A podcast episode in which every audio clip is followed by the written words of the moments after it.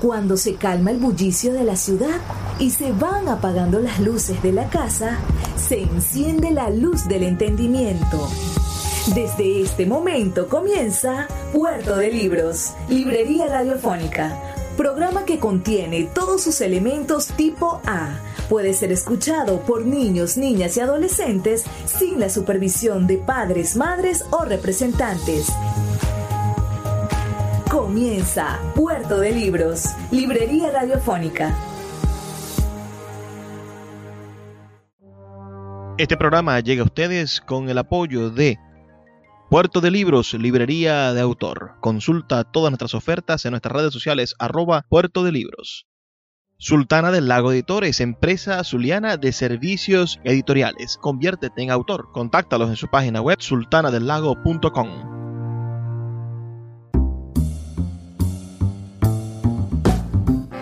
Bienvenidos a Puerto de Libros, Librería Radiofónica. Les habla Luis Peroso Cervantes, quien de lunes a viernes, de 9 a 10 de la noche, trae para ustedes este programa a través de la Red Nacional de Emisoras Radio Fe y Alegría. 21 emisoras conectadas para llegar a sus hogares con buenos libros, con buena literatura, con buenas propuestas para ser cada día mejores ciudadanos. Estos ciudadanos que leen, que tienen herramientas para transformar su realidad. Porque si somos capaces de imaginar, de soñar a través de los libros, lo más seguro es que seamos capaces también de soñar un nuevo mundo y hacerlo realidad. Hoy estaremos emitiendo para ustedes nuestro programa número 306. 306 programas, bueno, llevando buenas ideas, buenos libros y de vez en cuando algunas ideas polémicas a sus hogares. Espero que sea de su agrado el programa de la noche de hoy donde estaremos conversando acerca de la poesía oculta. Y como ejemplo, bueno, pondremos la poesía oculta de Rubén Darío. Esto es parte del taller literario que impartimos todos los domingos en las mañanas. Tenemos un taller literario virtual y de estas sesiones hemos tomado este audio donde hablamos sobre nada más y nada menos que la poesía del gran Rubén Darío y sobre la capacidad que tiene el lenguaje, según Octavio Paz, de constituir ideas poéticas, es decir, ideas de lo poético, de, lo, de la poesía en estado natural.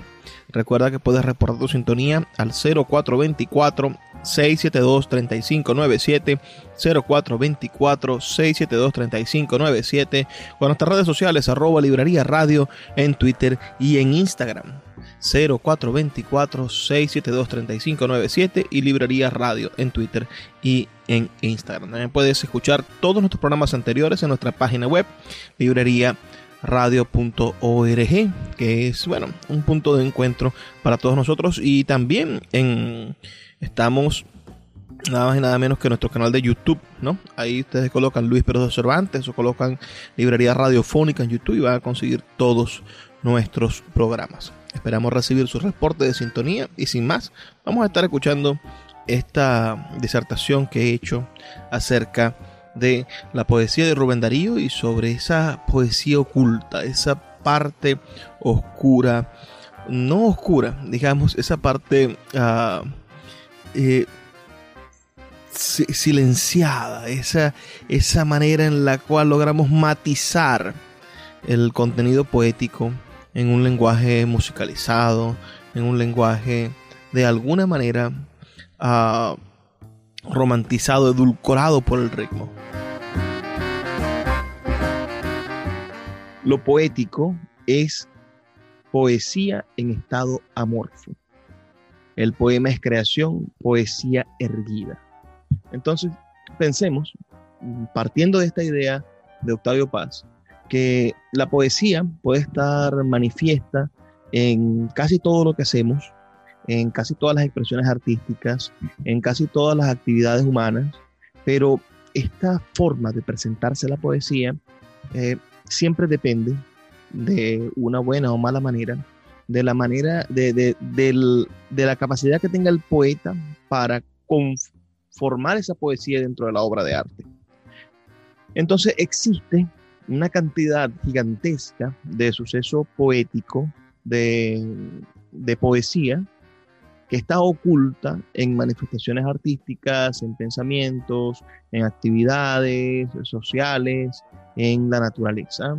Y en la naturaleza, Octavio Paz llama a este, a este elemento, que es la poesía, lo llama lo poético. Entonces, si comenzamos a entender que el Génesis, lo puro, lo, lo original, la semilla, de todo poema está en la construcción o en la consecución de elementos poéticos, es decir, vamos otra vez a Octavio Paz y a, su frase, lo poético es poesía en estado amorfo, es decir, lo poético es cuando la poesía no tiene forma.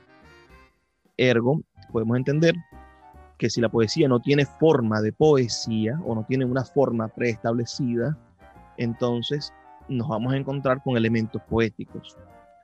Ah, pensemos eh, en dar algunos ejemplos rápidamente. Hablemos de un amanecer. Si vemos un hermoso amanecer, eh, hemos escuchado más de una vez que, que, tiene contenido poético. Este amanecer es poético o esta circunstancia es poética. Pensemos en un, en un colibrí, que en estos días hemos estado viendo uno por aquí, por la casa por la vereda del lago hay un colibrí que llega y, toma, se, come algunas cosas o toma refrescos, toma diferentes cosas que están por allí en, la basura, realmente.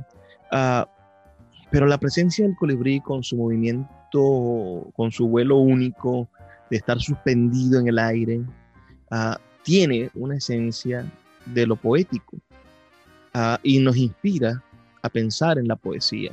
Nos hace ver, nos hace sorprendernos casi de la misma manera en la que nos sorprendemos cuando conseguimos un maravilloso poema.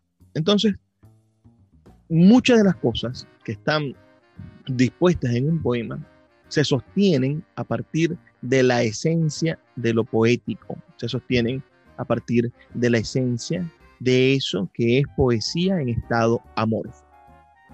Por eso quería leerles y estaba buscando este poema de Rubén Darío. Saben ustedes que Rubén Darío es uno de los grandes poetas americanos que escribió entre el siglo XIX y el siglo XX y principio del siglo XX toda su obra y que muchos de ustedes podrán recordar algunos de sus más grandes e interesantes poemas. Aquí Rubén Darío con este poema llamado Sonatina nos presenta una compilación de elementos poéticos. De por sí hay hermosas metáforas y hay un uso musical de la poesía que ustedes ya van a escuchar y van a disfrutar, pero las imágenes, lo que se nos atraviesa, lo que nos va presentando y va haciendo de este poema una obra maestra, es la capacidad que tuvo para hacer una colección de elementos poéticos. Dice, la princesa está triste. ¿Qué tendrá la princesa? Los suspiros escapan de su boca de fresa, que ha perdido la risa, que ha perdido el color. La princesa está pálida en su silla de oro, está mudo el teclado de su clave sonoro, y en un vaso olvidada se desmaya una flor. Ahí, si empezamos a analizar, se detiene en la boca de la princesa. Pensemos en, lo, hermoso que puede ser esa boca de fresa. O, pensemos en cómo destaca la idea de la silla de oro, que debe ser un monumento de silla. Y finalmente se detiene en algo tan sencillo, pero que al final de esta estrofa es tan poderoso como en un vaso olvidada se desmaya una flor. Después nos dice, el jardín puebla el triunfo de los pavos reales. Parlanchina, la dueña dice cosas banales y vestido de rojo, piruetea al bufón. La princesa no ríe, la princesa no siente, la princesa persigue por el cielo de oriente la libélula vaga de una vaga ilusión. Imagínense entonces cómo utiliza e, e, ese último verso, la libélula vaga de una vaga ilusión. Primero hace una bellísima composición metafórica al, convertir a la libélula en un elemento de, la ilusión, ¿no? pero utiliza un animalito que de por sí, cuando lo contemplamos, cuando lo disfrutamos, cuando vemos una libélula en el medio del monte, los que han tenido la, oportunidad de encontrarse con un caballito del diablo saben lo hermoso que es. Ah, después continúa haciéndose estas preguntas que son sumamente musicales, ¿no? ¿Piensa acaso en el príncipe de Golconda o de la China o en el que ha tendido su carroza argentina para ver de sus ojos la dulzura de luz? ¿O en el rey de las islas de las rosas fragantes? ¿O en el que es soberano de los claros diamantes? ¿O en el dueño orgulloso de las perlas de Hormuz? Ay, la pobre princesa de la boca de rosa quiere ser golondrina, quiere ser mariposa, tener alas ligeras, bajo el cielo volar, ir al sol por la escala luminosa de un rayo, saludar a los lirios de los versos de mayo, o perderse en el viento sobre el trueno del mar.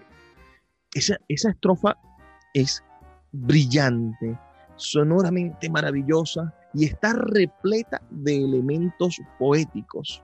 La princesa quiere ser golondrina. ¿Qué puede ser más hermoso que esa idea europea de, las golondrinas, no? O quiere ser mariposa. Imagínense ese deseo profundo que puede tener alguien, eh, alguien lleno de melancolía en convertirse en una mariposa. Después quiere ir al sol por la escala luminosa de un rayo. O, otra, otra idea bellísima la manera en la que Rubén logra conceptualizarlo, ¿no? Convertir al rayo en una especie de escalera que, que, que te nos permita ascender al cielo. Saludar a los lirios con los versos de mayo o perderse en el viento sobre el trueno del mar. Bellísimo, bellísimo. Finalmente, eh, o, o seguimos, dice, ya no quiere el palacio, ni la rueca de plata, ni el halcón encantado, ni el bufón escarlata, ni los cisnes unánimes en el lago de Azur. Y están tristes las flores por la flor de la corte, los jazmines de oriente, los nelumbos del norte, de oriente las dalias y las rosas del sur. Pobrecita princesa de los ojos azules, está presa en sus oros, está presa en sus tules, en la jaula de mármol del palacio real, el palacio soberbio que vigilan los guardas que custodian cien negros con sus cien alabardas, un lebrel que no duerme y un dragón colosal. Oh, ¿quién fuera Ipsipila que dejó la crisálida? La princesa está triste, la princesa está pálida. Oh, visión adorada de oro, rosa y marfil, ¿quién volara a la tierra donde un príncipe existe? La princesa está pálida, la princesa está triste, más brillante que el alba, más hermoso que abril. Calla, calla, princesa, dice la hada madrina. En caballo con alas hacia acá se encamina, en el cinto la espada y en la mano el azor, el feliz caballero que te adora sin verte y que llega de lejos, vencedor de la muerte, a encenderte los labios con su beso de amor. Síguenos en arroba Librería Radio. El poeta Luis Peroso Cervantes le acompaña en Puerto de Libros, Librería Radiofónica, por Radio Fe y Alegría, con todas las voces. ¿Qué estamos leyendo? Estamos leyendo la manifestación de un movimiento literario americano llamado el modernismo. Rubén Darío logró romper con las ideas preestablecidas de la literatura, con las ideas preconcebidas de lo que era la literatura en nuestro idioma, e inventó una nueva, no nueva, quizás sí nueva, o, una forma renovada, digamos, para, para, para, para decir que es nuevo, pero al mismo tiempo está basado en lo anterior. Una forma renovada de la creación literaria. Rubén Darío nos entregó una posibilidad de encontrar en, en lo real, en esas cosas que deberían ser transparentes, que deberían ser eh, normales, de encontrar allí la belleza más absoluta, más refulgente y más, más asombrosa. Ah, que, ¿En qué momento se, o, de qué manera se expresa el modernismo de Rubén Darío? Pensemos entonces en, en catalogarlo históricamente. Los movimientos literarios o las ideas de los estilos literarios se han ido tienen como un proceso de envejecimiento natural. El, Renacimiento trajo un movimiento, digamos, cultural o estilístico, literario, que se llamó el neoclasicismo. El neoclasicismo, que se impuso sobre todo en, en España y en la lengua italiana, pensemos que, la lengua italiana en, los años 1500 fue la cúspide de la ilustración, o, digamos, la, la ilustración, la cúspide de la creación literaria, porque fue la cuna del Renacimiento. Entonces, con el gran movimiento y, auge artístico de la, creación literaria, de la creación pictórica y de las humanidades en Italia, bueno, a partir de Italia se, se desarrolla un movimiento de redescubrimiento del mundo que se va a extender por toda por todo el continente y que va a llegar a Inglaterra en la época victoriana, a, casi, casi 50 o 60 años después, casi un siglo después del comienzo del, del Renacimiento.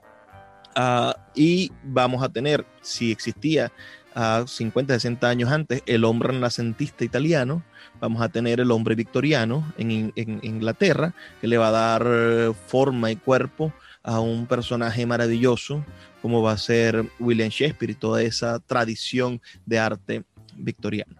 Ah, en España, también muy cerca de Italia, vamos a tener la edad de oro española, de la poesía española y del arte español, también involucrado en todas las manifestaciones artísticas y pictóricas. Pensemos que mientras estaban fraguándose las grandes obras literarias, apenas 50 o 60 años después, está pintando también Velázquez, ¿no? Está, está haciéndose, está construyéndose el Escorial, y España se convierte en el imperio más grande y, y, poderoso del mundo por los años 1600 y 1700. Entonces, el, el siglo de oro español, ese ese siglo de 1600 al, mil, al 1700, ese periodo, va a ser también el, el, punto culmen en el mundo de la creación de lo que les digo, el estilo literario que se llamó el neoclasicismo.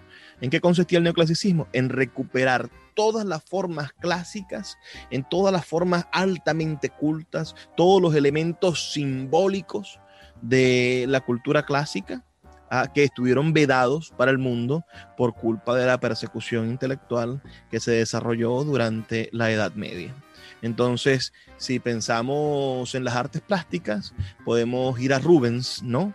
Y ver cómo ese hombre pintaba las bacanales griegas o cómo se preocupaba por mm, generar eh, la representación de mitos esta representación de mitos o esta ejecución de, de acciones eh, por demás interesantes en la, en, la vida diaria del, de, de, la representación griega. Pensemos en que ellos por algún momento estuvieron eclipsados del mundo de lo clásico.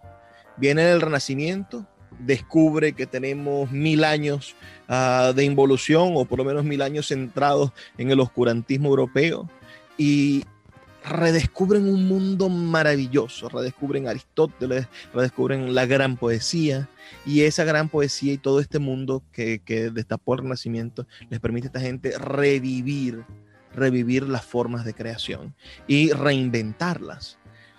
En el neoclasicismo se impone la métrica ah, rígida y nace el imperio del verso alejandrino, ¿no? que es un verso también maravillosamente largo y donde se hace poesía filosófica y eso va a ser buena parte de, la creación, por ejemplo, de un Quevedo o, de, un, o de un Góngora. Ah, pensemos en que, en que están unidos por esa, por esa madera, por la madera de la gran poesía clásica. Después, en el siglo XVII, en Alemania se va a producir el romanticismo. Este romanticismo va a influenciar a Francia y lo que va a hacer el siglo XVIII va a tener como, como epicentro, junto a la ilustración, va a tener como epicentro a, la lengua francesa y, a la consecución de la gran cultura clásica francesa, que va a estar todo el siglo XVII, perdón, el el siglo XVIII, siglo XIX y siglo XX, mitad del siglo XX, imponiendo el ritmo de la cultura en el mundo. Ah, pero, ¿qué pasa con, con Rubén Darío? Rubén Darío es un, un producto del vencimiento de las culturas.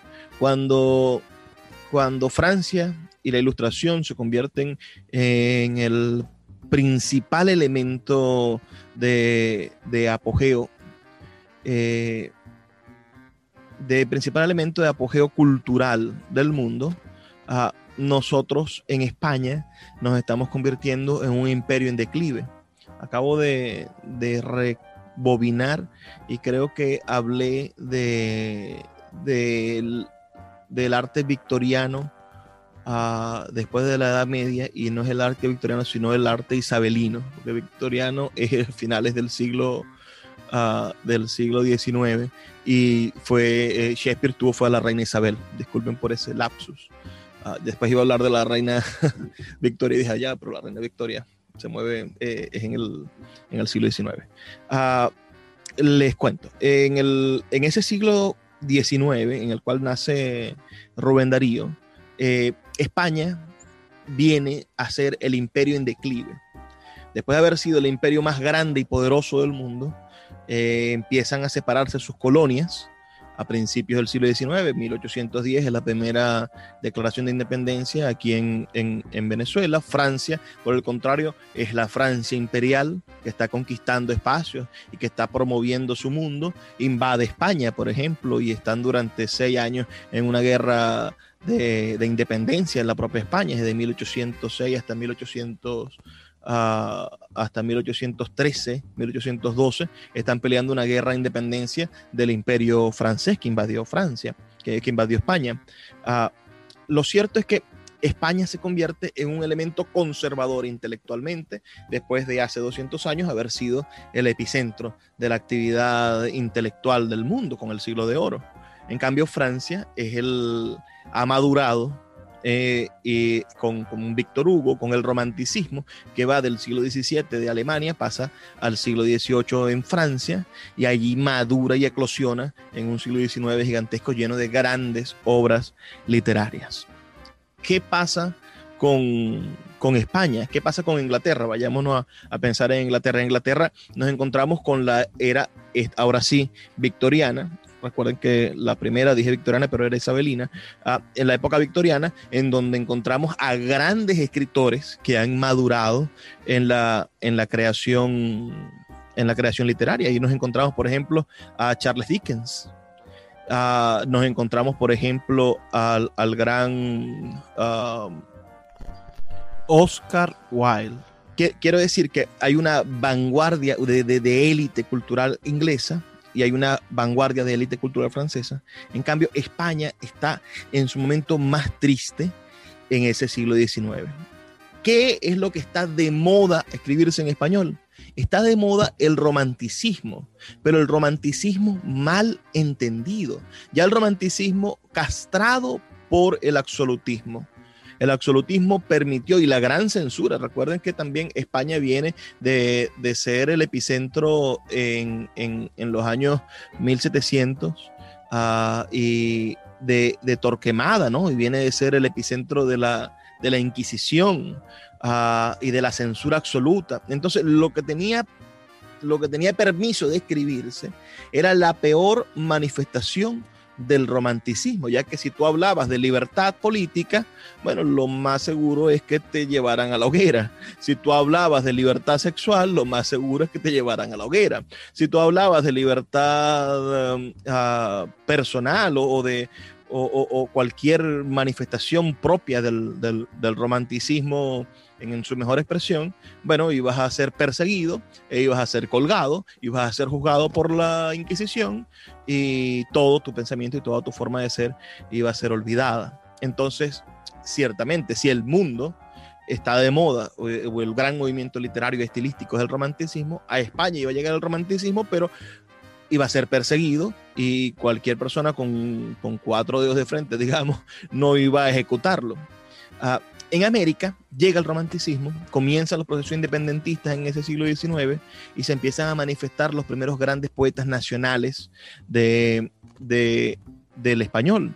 Ah, por ejemplo, en Colombia, el más grande de los poetas románticos y el más grande de los poetas colombianos es el, poeta Silva, que, que escribe poesía, escribe poesía romántica.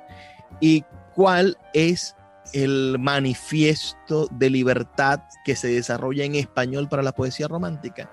Bueno, la libertad que se obtiene después de la muerte. Entonces, los poetas románticos son poetas que cantan al ostracismo, que cantan al encierro, a la tristeza de no poder ser libres, a la tristeza de que la única libertad posible es la libertad que se consigue por la muerte, o a la tristeza de haber perdido al amor de la vida que estaba, mm, bueno, enterrado, que está de alguna manera llevado a la muerte. Entonces, los grandes poetas románticos son poetas que van a cantar poemas elegíacos. Es la manera más pura de poder demostrar la libertad del sentimiento, la libertad de sentir dolor. Síguenos en arroba Librería Radio. La librería Puerto de Libros, librería de autor, ya se encuentra en el Teatro Baral de Maracaibo. Puedes acercarte al maravilloso espacio del café del Teatro Baral y allí vas a encontrar un repertorio gigantesco de libros de nuestra librería Puerto de libros, librería de autor. También puedes solicitar cualquiera de nuestros títulos a través de nuestra página web puertodelibros.com.be o a través de nuestras redes sociales, especialmente Instagram, arroba puerto de libros en Facebook, Twitter e Instagram. Puerto de Libros, la mayor librería virtual de Venezuela y ahora también en el Teatro Baral patrimonio cultural de nuestro país. El poeta Luis Peroso Cervantes le acompaña en Puerto de Libros, Librería Radiofónica, por Radio Fe y Alegría, con todas las voces. En Venezuela, nuestro poeta romántico por excelencia, el más importante de todos, podríamos decir, es Juan Antonio Pérez Bonalde, que canta aquel maravilloso y terrible poema que se llama Flor. Este maravilloso poema que está dedicado a la muerte de su hija, Juan Antonio Pérez Bonalde. Y esta es la expresión, ah, y lo verán por la libertad que utiliza para, para juzgar al mundo. Ah, no puede juzgar al rey, no puede juzgar a los políticos, no puede juzgar a los comendadores, no puede juzgar a los gobernadores, pero se da la oportunidad de juzgar al mundo a través del dolor. Entonces Juan Antonio Pérez Bonalde escribe este maravilloso poema, Flor. Esa flor se llamaba, Flor era ella, flor de todo, de, de los valles en una palma, flor de los cielos en una estrella, flor de mi vida, flor de mi alma. Era más suave que blando aroma, era más pura que albor de luna, y más amante que una paloma, y más querida que la fortuna. Eran sus ojos de mi idea, su frente el lecho de mis amores, sus besos era dulzura íblea, y sus brazos collar de flores. Era al dormirse una tarde serena, al despertarse rayo del alba, cuando lloraba limbo de pena y sus abrazos collar de flores. Era al dormirse tarde serena, al despertarse rayo del alba, cuando lloraba limbo de pena, cuando reía cielo que salva. La de los héroes ansiada palma, de los que sufren el bien no visto, la gloria misma que sueña el alma de los que esperan en Jesucristo. Era a mis ojos condesa odiosa, a, si comparada con la alegría de ser el vaso de aquella rosa, de ser el padre de la hija mía. Cuando en la tarde tornaba al nido de mis amores cansado y triste, en, con el inquieto cerebro herido por esta duda de cuánto existe, su madre tierna me recibía, con ella en brazos yo la besaba y entonces todo lo comprendía y al Dios sentido todo lo fiaba. Que, que el mal impera, delirio craso, que hay hechos ruines, error profundo. No estaba en ella mirando acaso la ley suprema que rige el mundo. Ah, cómo ciega la dicha al hombre. Cómo se olvida que es rey el duelo, que hay desventura sin fin ni nombre, que hacen los puños alzar al cielo. Señor, existes. Es cierto que eres consuelo, premio de los que gimen en tu justicia tan solo hieres al seno impuro y al torvo crimen. Responde entonces, ¿por qué la heriste? ¿Cuál fue la mancha de su inocencia? ¿Cuál fue la culpa de su alma triste? Señor, respóndeme en la conciencia. Alta la llevo siempre y abierta, que en ella negro nada se esconde, la mano firme llevo a su puerta, inquieto, y nada, nada responde. Solo del alma sale un gemido de angustia y rabia, y el pecho, en tanto, por mano oculta de muerte herido, se baña en sangre, se ahoga en llanto, y en torno sigue la limpia calma, la impía calma de este misterio que llaman vida, y en la tierra yace la flor del alma, y al lado suyo mi fe vencida. Bueno, esta es la primera parte, el poema tiene dos partes, la otra es más corta, pero pueden darse cuenta la manera en la que el hombre pone en duda la existencia de Dios o hasta le hace pensar, le hace, le hace preguntas a Dios sobre cuál es su, su lugar en el mundo, ¿no?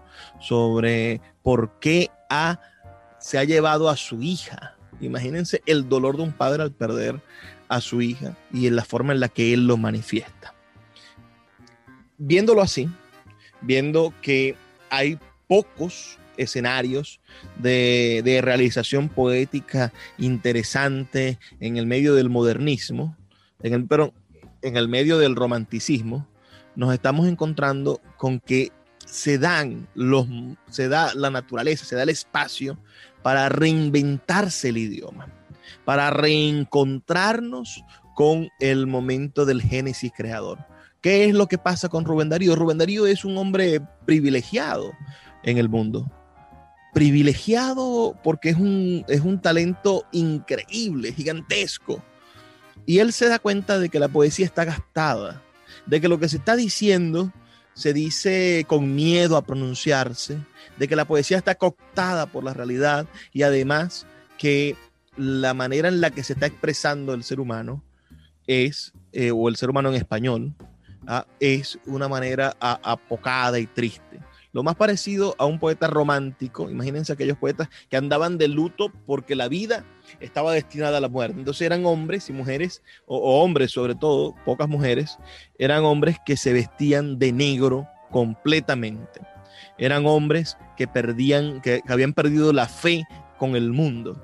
Entonces, Rubén Darío, en el medio de su gran talento, en la segunda década del siglo XIX, ya con la constitución de Estados-Nación, Rubén Darío empieza a pensar una manera diferente de hacer la literatura y dice, yo me voy a dedicar a conseguir esos elementos sencillos que le dan valor a la vida, esos elementos poéticos, y los voy a resaltar en el mundo poético en el que yo vivo.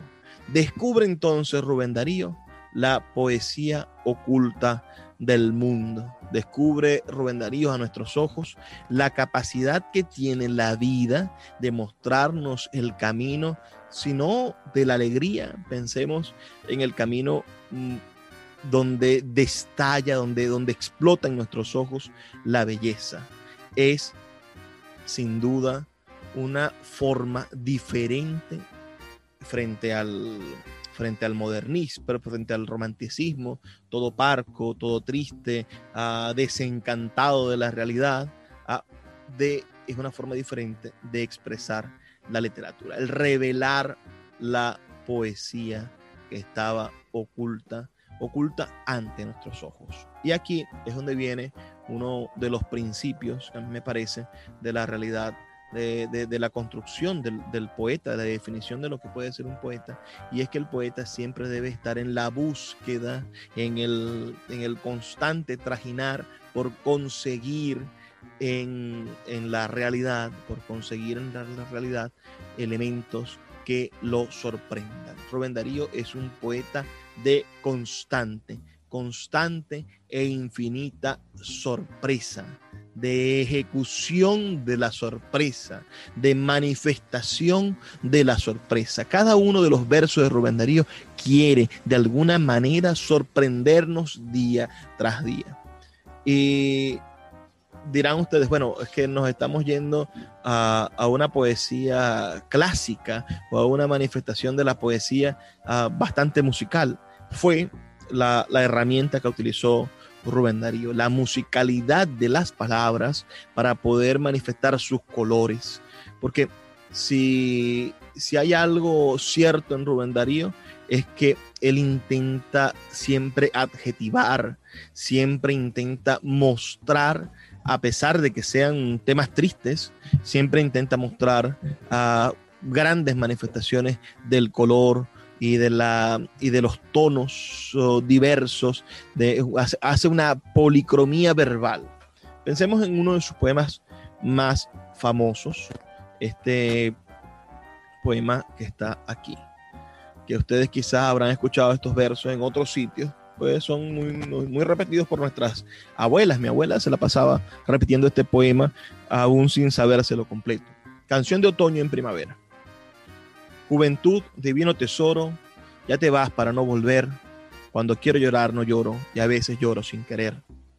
Plural fue, plural ha sido la celeste historia de mi corazón. Era una, ni, era una dulce niña en este mundo de duelo y aflicción. Miraba como el alba pura, sonreía como una flor. Era su cabellera oscura, hecha de noche y de dolor Miren la manera en la que él en estos dos versos manifiesta de, cómo nos muestra algo tan sencillo y construye con esa sencillez esa maravillosa metáfora. Era su cabellera oscura, hecha de noche y de dolor. Yo era tímido como un niño. Era naturalmente, ella naturalmente fue para mi amor hecho de armiño, Herodías y Salomé. Juventud divino tesoro, ya te vas para no volver. Cuando quiero llorar no lloro y a veces lloro sin querer. Y más consoladora y más halagadora y expresiva, la otra fue más sensitiva, cual no pensé encontrar jamás, pues a su continua ternura una pasión violenta unía. En peplo de gasa pura, una vacante se envolvía. En sus brazos tomó mi ensueño y lo arrulló como a un bebé y le mató triste y pequeño, falto de luz, falto de fe. Verdaderamente dramático estos cuatro versos. Juventud, divino tesoro, te fuiste para no volver. Cuando quiero llorar no lloro y a veces lloro sin querer. Otra juzgó que era mi boca el estuche de su pasión y que me roería loca con sus dientes el corazón, poniendo en un amor de exceso, la mira de su voluntad, mientras eran abrazo y beso, síntesis de la eternidad.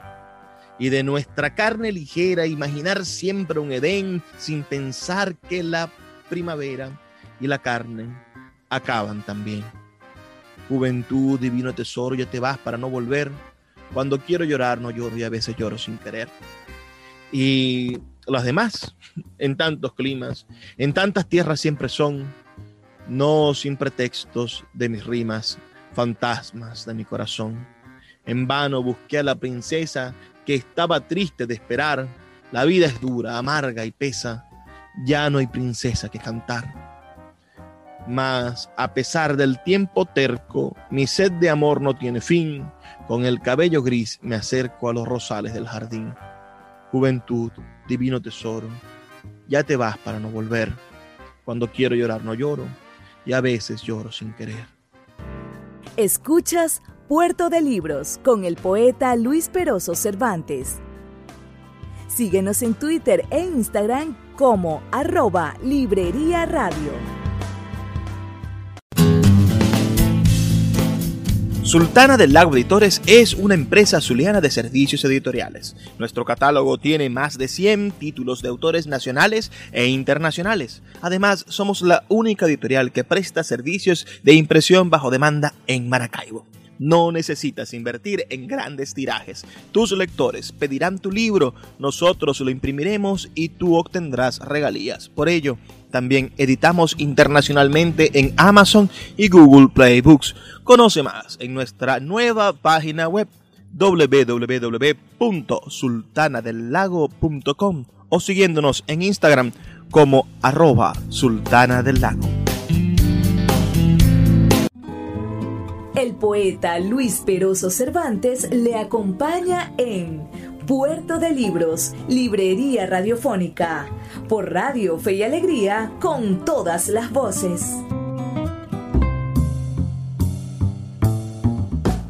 Rubén Darío no es un poeta vanguardista. Rubén Darío no intenta crear una, un cambio a través de la forma lo que sí vamos a ver después en la poesía de los surrealistas, en la poesía de los dadaístas, en la poesía de, las expresiones de las distintas vanguardias artístico, plástico, literarias que se van a desarrollar en el resto del siglo XX. Rubén Darío, que llega al siglo XX, lo que impone es un estilo musical que revela la sencillez hermosa de la vida devela lo oculto. La poesía está oculta constantemente en la realidad. Y es por eso que nosotros no somos a veces capaces de darnos cuenta de cosas sencillas que están pobladas de, de, hermosura. Regularmente el tema de lo poético, cuando hablamos del tema de la literatura, nos encontramos con el problema de creer que tenemos que tener un gran tema para hacer literatura. No es que a mí no me pasan cosas importantes para escribir poemas. O dicen, bueno, yo no sé sobre qué escribir. ¿Qué, ¿Sobre qué voy a escribir? ¿Sobre mis hijos? ¿Sobre mi esposa? ¿Sobre esto que estoy...? Pero esto no es importante para la poesía. Imagínense que Rubén Darío solamente nos contó tres de sus amantes. Su primera novia, la otra que le enseñó el, amor pasional y después una tercera en la cual, bueno, sí, parecía que la juventud era eterna, pero realmente no lo era. Y, y de esa manera encontramos con un poema clásico de la literatura que no cuenta nada extraordinario, que puede ser la historia de cada uno de nosotros. Esa es quizás la mayor capacidad que tiene el poeta. Por, primero, asombrarse él de su cotidianidad, de las cosas que están a su alrededor, hasta de una hormiga. Y después tener la sensibilidad, el tacto, para acercar al lector a ese momento de sensibilización especial con las palabras medidas y necesarias para transformar algo que parece pueril en algo que es eh, emocionalmente importante y trascendente. Rubén Darío es un gran ejemplo de cómo hacer verdadera y trascendente literatura con elementos de la realidad más sencillos, más parcos, más genuinos y más, y aquí es donde venimos a hablar de una palabra que a mí me parece importante, uh, más auténticos. Porque sinceramente en Rubén Darío hay pocas cosas originales Pensemos que los temas que trata el, modernismo de Rubén Darío son en su mayoría temas ya tratados por el romanticismo, ya tratados por el neoclasicismo, ya tratados por excelentes cantidades de poetas en el mundo. Pero ¿será Rubén Darío quien logre darle una sensación auténtica al utilizar las palabras eh, latinoamericanas, al usar su lenguaje, Rubén Darío es nicaragüense, a, su lenguaje centroamericano, al usar la musicalidad de, las personas que estaban a su alrededor, al descubrir cosas que, parecen sencillas, pero que a la luz del poema se transforman en elementos de trascendencia muy poderosa. Eh, también Rubén Darío, como les decía, no es un poeta de vanguardia, él se, somete a la forma, se somete a la rima, se somete a la idea de que la poesía puede tener un, cajón o una manera de expresarse definida, pero intenta es renovar los elementos que contienen esa forma. Es decir, si venían utilizándose una forma ah, como, como el soneto, como el verso alejandrino, Ah, y estas formas estaban contenidas de, tristeza, de elementos manidos, de censura, de autocensura o, de cualquiera de esas manifestaciones del, del, romanticismo enquilosado que existía en América.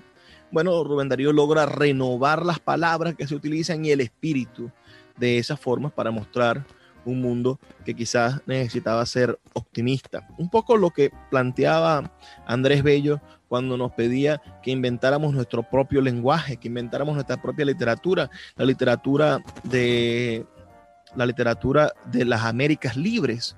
Quizá él tomó 50 mm, años después del pedido que hizo Andrés Bello, tomó la palabra y dijo, bueno, vamos a intentar crear una literatura más positiva, más esperanzadora, más, eh, más dada a los momentos que viven nuestros pueblos, que estas tristezas en las cuales estamos eh, sometidos. Yo les voy a leer ahora un poema de Rubén Darío, que es un poema lleno de ideas. Este poema está dedicado a Cristóbal Colón, se llama A Colón uno de mis poemas favoritos también de Rubén Darío. Como verán, sigue siendo estructura rítmica, sigue siendo un verso métrico, pero utiliza ideas, ideas frescas ah, y musicales. Siempre musical y claro el poema. Desgraciado almirante, tu pobre América, tu India virgen y hermosa de sangre cálida, la perla de tus sueños, es una histérica de convulsos nervios y frente pálida. Un desastroso espíritu posee tu tierra, donde la tribu unida blandió sus masas, hoy se enciende entre hermanos perpetua guerra, se hieren y destrozan las mismas razas. Al ídolo de piedra reemplaza ahora el ídolo de carne que se entroniza y cada día alumbra la blanca aurora en los campos fraternos, sangre y ceniza. Desdeñando a los reyes nos dimos leyes al son de los cañones y los clarines y hoy al favor siniestro de negros reyes fraternizan los judas con los caínes. Bebiendo la esparcida savia francesa con nuestra boca indígena semi-española, día a día cantamos la marsellesa para acabar cantando la carmañola. Las ambiciones pérfidas no tienen diques, soñadas libertades yacen deshechas. Eso no hicieron nunca nuestros caciques, a quienes las montañas daban las flechas. Ellos eran soberbios, leales y francos, ceñidas las cabezas de raras plumas. Ojalá hubieran sido los hombres blancos como los Atahualpas y Montezumas cuando en vientres de América cayó semilla de la raza de hierro que fue de España, mezcló su fuerza heroica la gran Castilla con la fuerza del indio de la montaña. Pluguiera a Dios las aguas antes intactas, no, no reflejaran nunca las blancas velas, ni vinieran las estrellas estupefactas a arribar a la orilla sus carabelas. Libres como las águilas, vieran los montes, pasar los aborígenes por los boscajes, persiguiendo las, los pumas y los bisontes con el dardo certero de sus carcajes. ¿Qué más valiera el jefe rudo y bizarro que el soldado que en fango sus glorias finca, que ha hecho gemir al Zipa bajo su carro o temblar las heladas momias del Inca. La cruz nos llevaste, que nos llevaste, padece menguas. Y tras, encaña, tras encanalladas revoluciones, la canalla escritora mancha la lengua que escribieron Cervantes y Calderones. Cristo va por las calles flaco y enclenque. Barrabás tiene esclavos y charreteras, y las tierras de Chichaps, Cusco y Palenque han visto engalonadas a las panteras. Duelos, espantos, guerras, fiebre constante, en nuestra senda ha puesto la suerte triste. Cristóforo Colombo, pobre almirante, ruega a Dios por el mundo que descubriste. Un poema de 1892. Pueden ver que este está repleto de ideas, eh, no está observando la naturaleza, pero utiliza las mismas palabras, el mismo, la, la, misma transparencia del lenguaje para mostrarnos en algunas ideas, bueno, elementos poéticos de esa poesía oculta. ¿Qué más puedo yo comentarles acerca de la propuesta de Rubén Darío para, para transformar la poesía en, un, en una transparencia, en una forma cristalina de ver la realidad? Uh, dirán ustedes también, bueno, es que esta forma cristalina está como muy rebuscada.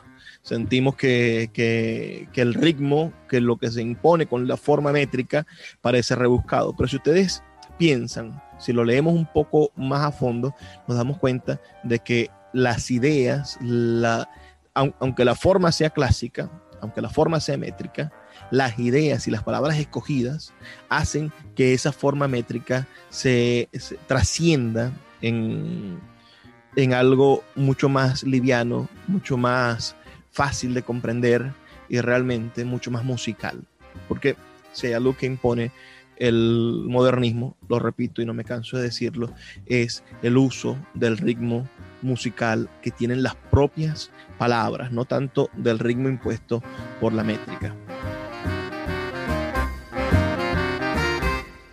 Y así, señores, llegamos al final de este programa donde estuvimos conversando sobre el gran Rubén Darío, sobre el modernismo, sobre el mundo del romanticismo latinoamericano. Escríbame sus comentarios al 0424-672-3597, 0424-672-3597, con nuestras redes sociales arroba librería radio en Twitter y en Instagram. Y si se quieren unir a nuestro taller, que es todos los domingos a las 10 de la mañana, uh, tiene un costo de 10 dólares por sesión, pueden hacerlo.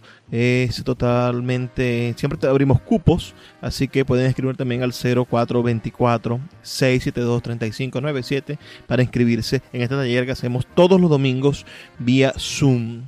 Espero que, que puedan integrarse y formar parte de esa comunidad que estamos um, formando formando en, tantos sentidos, formando en la parte poética y también la comunidad como, como cuerpo colegiado, como cuerpo de pensamiento. Ha sido un inmenso placer trabajar para ustedes. Les recuerdo que estamos aquí de lunes a viernes de 9 a 10 de la noche por la Red Nacional de Emisoras Radio, Fe y Alegría. No me puedo ir sin antes pedirles que por favor sean felices, lean poesía.